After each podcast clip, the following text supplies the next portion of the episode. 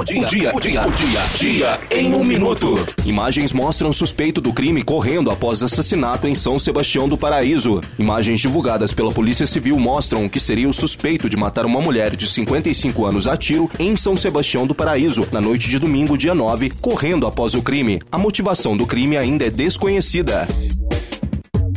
Polícia indica ex-presidente Eduardo Bandeira de Melo e outras sete pessoas por homicídios no CT do Flamengo. Ex-dirigente pode responder por homicídio com dolo eventual pelas mortes dos dez atletas no incêndio do Ninho do Urubu, em fevereiro deste ano. Polícia entendeu que as oito pessoas assumiram o risco de matar.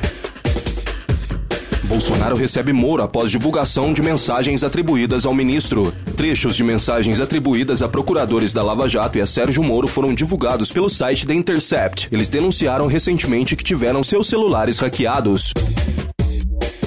Assassino de ator Rafael Miguel é violento e pavio curto, diz esposa. Segundo a investigação, Paulo não aceitava o namoro de sua filha com o ator de 22 anos e atirou no jovem e nos pais dele, João Alcísio Miguel, de 52 anos, e Miriam Selma Miguel, de 50 anos.